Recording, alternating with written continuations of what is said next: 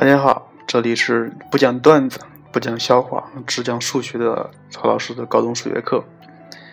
最近一段时间心情不是太好，所以，哎，录的状态也不是太好，尽量听吧。今天咱们要说一个是在圆锥曲线里面关于动点坠直问题的一些求法。关于动点坠直问题的求法，像如何求坠直？咱们之前讲过很多种方法，然而在咱们高中的解析几何里面，什么叫解析几何呀？直线、圆、双曲线、抛物线和椭圆里面，这个里面有一些比较特殊的，就是属于这一块知识点的独特的求最值的方法，其实就是一个非常简单的三角形。因为咱们高中的解析几何的基础。就是初中部分学过的那那两类图形，三角形和四边形，对吧？而这个三角形里面有一个非常重要的不等关系，叫做两边之和大于第三边，两边之差小于第三边。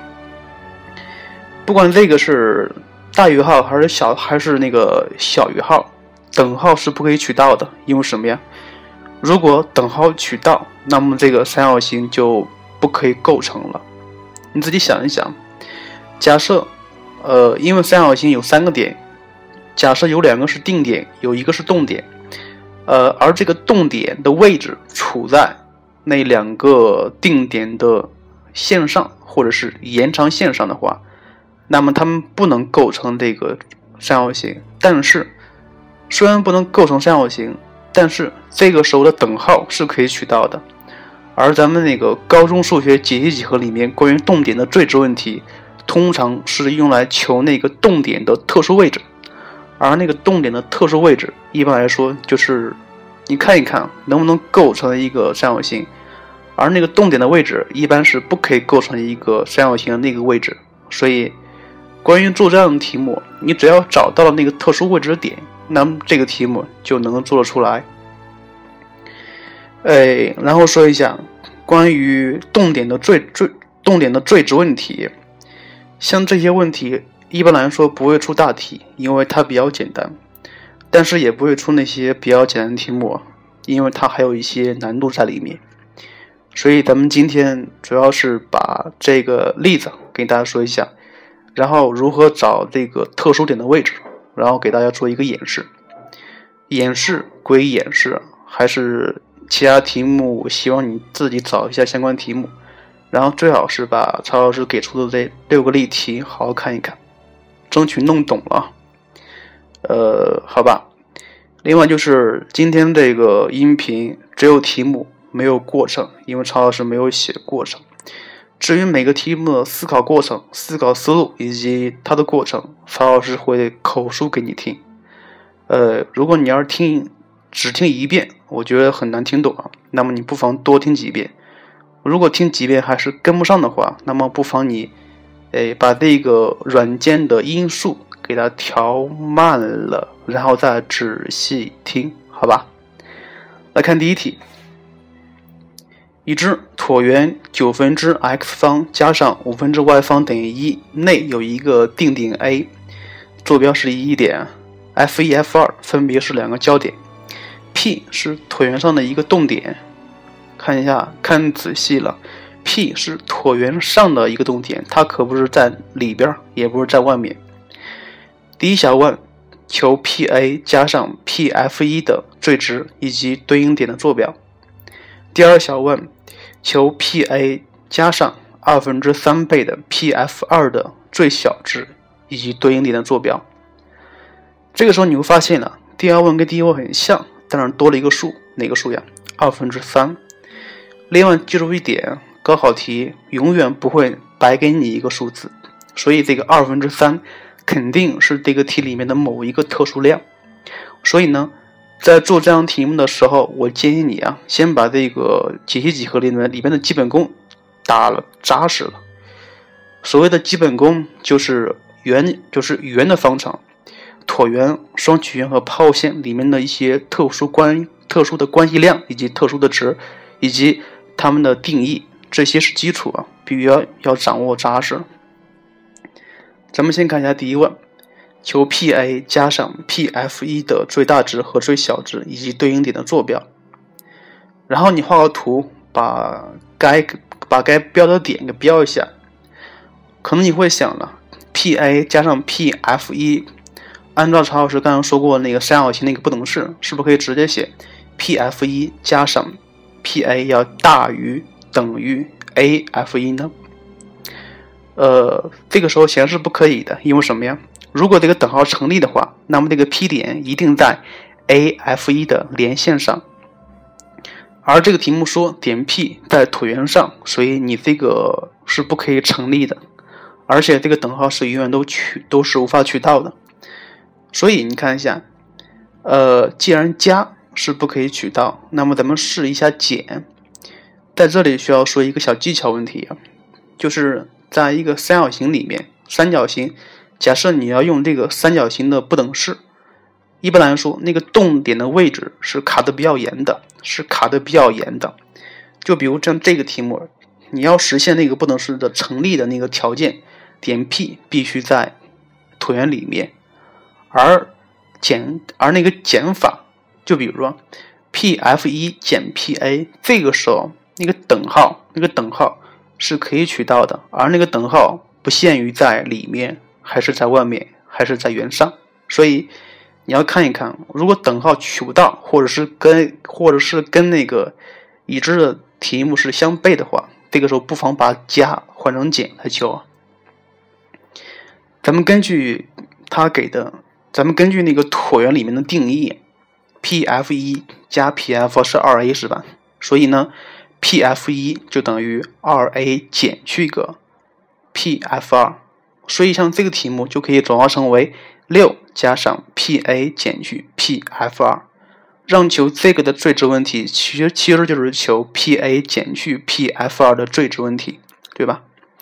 曹老师刚刚说过了，减法的时候那个动点的位置是可以任意取的，可以任意取的，呃。因为咱们这个是个音频，所以没有办法给大家演示。这个时候，你可以自己画一个图，然后标一些不同的 P 点。你看一下，P_a 减去 P_f_2 的最值问题有哪些？最大值等于多少？最小值等于多少？分别在什么时候取？然后在这需要说一个，就是 P_a 减去 P_f_2，它是小于等于 A_f_2 的。这个是因为什么呀？这个是因为不等式那个三角形的不等式成立的条件。这个时候是可以取等，因为什么呀？因为这个 P 点可以取任意位置，而因为这个可正可负，因为 P_a 减去 P_f_2 可以正可以负，所以咱们可以直接写一下 P_a 减去 P_f_2 的整体的绝对值也是小于等于 A_f_2 的。这个需要记下来啊，P_a 减去 P_f_2 的整体的绝对值也是小于等于 A_f_2 的。至于为啥，自己画一画。呃，又因为 A 点和 F2 点是知道的，所以 A_f_2 等于根下二，所以可以解得 P_a 减去 P_f_2 是大于等于负根二，小于等于根二的，所以解而解的。这个原来的一个式子，P_a 加上 P_f_1 的最大值是六加根二，最小值是六减根二。呃，以及对应的 P 点坐标，这个比较复杂一些了，比较复杂一些，需要联立求方求解方程组，这个不说了。然后像这个题目是一个比较经典的，也是一个作为一个典典型的例题的最值问题求法。来看一下第二问。让你求 P_a 加上二分之三倍的 P_f_2。曹老师刚刚说过了，高考题不会出一个毫无用用途的数字。像这个二分之三，肯定跟这个椭圆的式子里面某一个量很相关。咱们可以知道，这个椭圆的离心率 E 等于三分之二，对吧？三分之二和二分之三恰好是互为倒数，所以很明显跟这个跟这个它的离心率 E 有关系。而椭圆里面，椭圆双曲线里边涉及跟 E 有关系的只有一个，那就是椭圆或者是双曲线的第二定义。关于这个第二定义啊，文科可能不讲，但是这个第二定义的理科生必须要知道。呃，这个定义是这么说的：P F 二比上从 P 点到它的右准线的距离，假设是 P Q 的话吧，也就是 P F 二比上 P Q 的值是一个定值，这个定值恰好等于它的离心率 E，所以咱们可以发现。P F 二比上 P Q 就等于三分之二，所以这个时候的 P F 二它恰好等于三分之二倍的 P Q，所以这个等式将要转化成为 P A 加上 P Q 的最小值。P A 加上 P Q 的最小值，我相信这个题目你就应该知道了啊。一个点到一个直线的距离的最短的距离，应该是从这个点向这个直线做垂线，所以从 A 点。就是从 A 点向这个右的这个应该叫右准线做一个垂线，而这个垂线与这个椭圆有一个交点，而这个交点的位置就是点 P 的距离啊，所以它的距离最小值应该是 A 点到它的右右右准线的距离。这个距离怎么求？是非常简单的，需要说一下椭圆和双曲线的准线的公式是。正负 c 分之 a 方，所以它的距离应该是 c 分之 a 方减去一这么得来的。所以像这个题目的题眼就是这个二分二分之三。咱们从这个题目，我希望大家得出一些做题的新的体会吧，也就是高考题不会出一个莫名其妙用不到的数，而这个数怎么用，要看它跟那个题目有什么关系。这一点非常重要，也是非常实用的。另外，还需要说一下这个椭圆的第二定义，包括双曲线第二定义，在解决一些题目的时候是很很管用的。所以，不管你是文科还是理科，不管你们老师有没有讲过它，我希望你把这个第二定义好好看一看，做做一些笔记。好吧，来看一下第二题。已知点 F 是双曲线 x 分 x 方减去八分之 y 方等于一的右交点。点 P 是双曲线左支上的一点，点 A 的坐标是零六倍的根下六。他说，当三角形 APF 的周长最小时，该三角形的面积为多少？像这个题目，它是二零一五年全国一卷的文科题的第十六题，应该来说是最后一个填空题啊。呃，难度稍微有一些，但是其实也不是很难，又是一个关于动点的最值问题。有动点了，那咱们应该就找这个动点的特殊位置在哪，是吧？首先在草稿纸上画一下这个双曲线，点 P 是左支上的一点，所以你就先找一点 P。A 点是一个定点，在 Y 轴上零六倍的根下六。他说三角三角形 APF 的周长 APF，那咱们知道了 AF 是一个定值，所以它的周长。的不确定性是 AP 加上 PF 的距离，是吧？AP 加上 PF 的距离，呃，其实你看一下，这个时候 AP 应该是毫无关系的，应该是毫无关系的，它跟那个椭圆跟双曲线的定义是没有关系的，所以咱们用这个双曲线的定义稍微转稍微转化一下，呃，因为这个 AF。它等于什么呀？A F 啊，不对，说说的不对啊。P F，P F 它等于二 A 干嘛？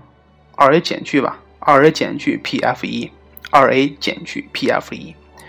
所以它这个周长 A P 加上 A F 加上 P F 就可以写成了 A P 加上 A F 加二加上 P F 一，是吧？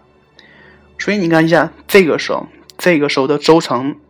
谁是定值？AF 是定值，所以有两个量是是难以确定的，一个是 AP，一个是 PF 一，而这两个线段有都有一个公共点是点 P，所以你看一下，这个时候你只要画个图你就知道了，AP 加上 PF 一的最小值应该是 APF 一三点共线的时候，三点共线的时候，这个时候是直线是最短的，是吧？所以这个时候，点 P 的位置就可以定下来了。点 P 的位置是什么呀？是连接 AF、AF 一、AF 一和这个双曲线的左支有一个交点，而这个点的坐标就是点 P。然后如何求点 P 的坐标呢？因为 A 和 F 一是知道的，所以这个直线 AF 一和双曲线联立方联立方程组就可以解得点 P 的横纵坐标。它让你求这个三角形 APF 的面积 APF。很显然，这个 APF 并不是一个特殊的三角形，让求它的面积需要用割补法，对吧？割补法，这个时候你会发现了，SAPF 它就等于 SAF1F，就是一个整个的整个的三角形，因为它的面积比较好求，减去 SPF1F，这个时候 SPF1F 的面积也很好求，谁不知道？它的高就是点 P 的纵坐标，点 P 的纵坐标在上一步就已就已经可以算出来了，所以像这个题目就能把它的最大值就不就能把它就能把它的 S 算一下了。呃，关于这个题目的具体过程，你需要自己算一算，因为曹老师没有给出点 P 的坐标，并不是很难做，并不是很难做。接下来看一看第第三题，第三题是一个非常好玩题目，非常好玩题目。椭圆四分之 x 方加上三分之 y 方等于一的左交点是 F，直线 x 等于 m 与椭圆交于 A、B 两点。当三角形 FAB 的周长为最大时，它让你求 FAB 的面积，FAB 的面积。像这个题目其实并没有动点，它有动直线，对吧？它只有一条动直线，这个直线是 x 等于 m。呃，我相信啊，你看到这个题目很容易想到什么的？很容易想到它通径，是吧？很容易想到它的通径，因为通径也是和那个坐标轴是垂直的关系。因为它并没有告诉你这个是不是通径，所以你必须把它当成一个一般的线来对待。这个时候你会发现了，三角形 ABF 它是一对称的，它是关于这个横轴对称的，所以整个的周长最大值，整个的周长最大，其实就是它一半的这个一半的周长也是最大的。那咱们设这个 x 等于 m 这个直线与横轴那个点交点是点 M 点，点 M 点，其实就能咱们就可以知道。其实就是求这个三角形 AFM 的周长最大值，对吧？周长最大值来确定这个动直线的特殊关系、特殊位置，对吧？特殊位置。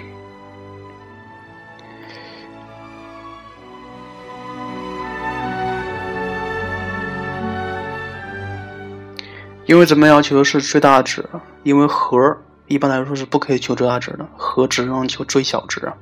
所以咱们稍微转化一下，AF 它就等于二 A 减去 AF 二，这个 F 这个 F 二点是椭圆的右交点，自己标一下。所以你看一下，所以 AF 等于二 A 减去 AF 二，所以这个时候的三角形的周长，半个三角形的周长 AFM，它就等于 AF 一加 AM。加 FEM，它等于什么呀？它就等于二 A 加上 AM 减去 AF 二，减去 AF 二加上那个 F 和 F 二。像这个它是一固定的，所以关键点就在于这个 AM 减去 AF 二上。如果能把这个 AM 减去 AF 二的最大值求出来，那咱们就可以把它的。整体的这个三角形的周长的最大值就可以求一下了，进而确定这个动直线的关系。来看一下，AM 减去 AF 二，AM 减去 AF 二。来看一下这个，AM 减去 AF 二。这个时候你会发现了啊，AM 与横轴垂直，这是一个直角，而那个 AF 二是一个斜边，所以。在一个直角三角形里面，一个直角边减去一个斜边的值，永远是一个负值，永远是一个负值，对吧？永远是一个负值，所以咱们要求 a_m 减去 a_f_2 的最大值，所以你要看一下它什么时候不为负，什么时候不为负。你看一下，假设这个 a_m，也就是说这个 m 点只要不跟 f_2 重合的话，它们的差永远都是一个负数。而这个点 M 如果跟 f2 重合的话，它们的差是零，所以这个时候就可以求它的最大值了，是吧？所以你看一下三角形 A，三角形 FAB，等一下，三角形 FAB 周长取得最大值的时候，其实就是说这个 x 等于 m 是经过它的右交点的，右交点的，是吧？所以这个时候动直线的位置就可以定下来，它是一条通径。进而求面积是非常好求了，呃，这个题目其实也没有很大难很大难度，前面三个是求是确定那个动点的位置，像这个题是确定那个动直线的位置，其实没有什么区别。来看一下第四题，椭圆十六分之 x 方加上十五分之 y 方等于一，f 一 f 二分别是两个交点，点 P 是它上的一个动点。让你求 P_F 一乘以 P_F 二的最大值和最小值。像这个题目可以可以可以给你变一下，把它变成了向量 P_F 一乘以向量 P_F 二的最大值或最小值。另外说一下，加了一个向量，它们的做法是不一样的，做法是不一样的。咱们先看一看，如果不加向量，如何求 P_F 一乘以 P_F 二的？然后你看一下，这个时候 P F 一和 F 二，这个正好是一个最标准的交顶三角形，是吧？而且它还在一个椭圆内，所以 P F 一加上 P F 二就等于二 A 是一个定值。所以你看一下，P F 一乘以 P F 二，它们俩的和是一个定值，所以可以用另外一个量把另外一个量给表示出来。看一下。而这个 P F 一就等于八，其实就是二 A 减去 P F 二，所以它们乘乘在一起就是 P F 二乘以八减去 P F 二，对不对？然后把它稍微进行化简一下，它就是负的 P F 二的平方加上八倍的 P F 二。这个时候你会发现，它是一个关于 P F 二是一个未知数的一个一元二次方程开口朝下的，是吧？这个时候求最值是是非常简单的，但是又面临一个新的问题：这个 P F 二的范围怎么求？P F 二的范围是怎么求的？呃，在这需要说一下，这个是一个结论，其实也不能算是一个结论，它是一个比较容易证的一个结论吧。P F 二的距离，就是说，呃，椭圆上的一个点到一个焦点的距离。这个距离是一个是有一个范围的，这个范围的最大值是是是什么呀？是等一下，P F 二的范围最大值应该是 P F 二是小于 a 加 c 的，而大于 a 减 c 的，什么意思呀？什么意思啊？就比如说你看一下，假设这个时候点 P 在椭圆的最左边的时候。这个时候，它们的距离是最长的，而这个时候最长距离是 a 加 c。当这个点 P 在椭圆的最右右端点的时候，P F 二的距离是最短的，此时这个时候的距离是 a 减 c。这个时候，很多学生会问了：为啥是点 P 在右端的时候距离是最短的？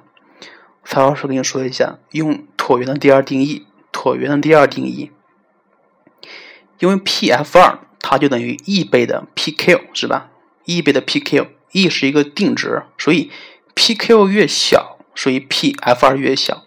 pq 最小的时候，那么这个点 P 就在椭圆的最右边，所以这个时候，所以这个结论需要记下来：点 P 到点 f 二的距离，或者是点 P 到点 f 一的距离的范围是大于 a 减 c，小于 a 加 c 的。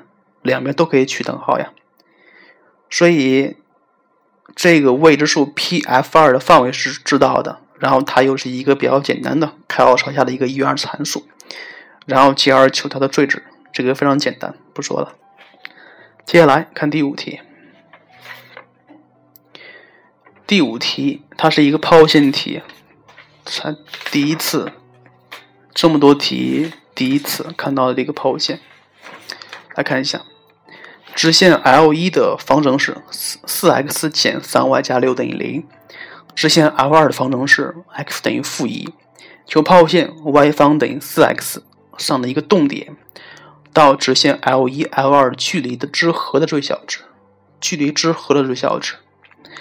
像这个题考的是抛物线，所以你需要注意一下，抛物线的性质只有一个，只有一个性质，就是抛物线上的点到焦点的距离等于抛物线上的点到准线的距离。抛物线的性质只有这一个，所以它考的时候一定会考这个性质，不会考其他的。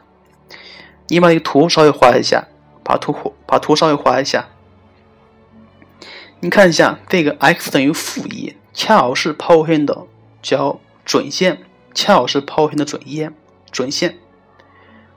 呃，所以你看一下，P 点到这个 L 二的距离，恰好就是 P 点到它的焦点的距离，P-F 的距离，是吧？其实你看一下，它们俩距离之和，就可以看成是 P-F 加上 P 点到 L 一的距离，是吧？你看一下。这个时候又构成了一个三角形，又构成一个三角形。一个点是 P 点，一个点是 F，一个点是 F 点，另外一个点是从点 P 做 L 一的垂足。这个这三个点构成一个三角形，它让你求这三角形的和，就是两边的和的最小值。非常简单了，非常简单了，应该是 PF。加上，假咱们设一下，咱们假设点 P 到 L 一的垂足设为 Q 的话，那么其其实就是求 PF 加上 PQ 的最小值啊，最小值。所以咱们根据那个三角形的不等式，可以得可以知道，PF 加 PQ 是大于 FQ 的，对吧？那什么时候取等号呢？取等号的条件就是这个 P 点。在 F 和 Q 的那个连线上，这个时候，你不妨把这个 P 和 Q，P 和 Q 连一下，PQ 连一下，呃，或者应该是这么这么说，应该是从过点 F 做 L 一的垂线，那个那个垂线就是点 Q，PQ 与这个抛物线的交点那个位置，其实就是，呃，其实就是。那个点 P 的距离，那个点 P 的坐标，没错，就是这样的。其实吧，很多时候的东西，很多时候东西也不在乎别人讲。就像这样东西，呃，曹老师觉得，凡是动点，包括动直线，包括什么东什么的，它都有一个动态的运动的过程，运。动态的运动的过程，所以曹老师建议你在草稿纸上自己画一画，多画几个点试一下，你看一下哪个点才是最合适。别人在这讲，你可能会觉得这个题目并不是很难做，关键是如果这个题目没有别人讲的前提下，你自己看如何把这个题目做了出来，这个才是你的关键所在。今天举的这五个例子，并不是很难做。但是完全具有代表性，椭圆、双曲线和抛物线都设都出现过了，所以，所以我希望你把这五个题目好好的好好的看一下，好好的做一下，然后我希望你把这个思想给记下来，这个思想就是在解析几何里面求最值的一个方法，叫做三角形三角形不等式，三角形不等式。关于这个三角形不等式何时取等号，何时取不到等号的时候，你需要根据具体题目来确定一下。好了，今天的节目就是这样，比较乱一些，题目也是匆忙的找了一下，然后他的思路也是匆忙的算了一下，他的过程以及答案并没有给出。我希望你亲自独立的把这个过程好好的算一下。另外就是。今天的状态不不是太好，所以讲的比较乱一些，请包涵。好了，今天的节目就这样，再见了。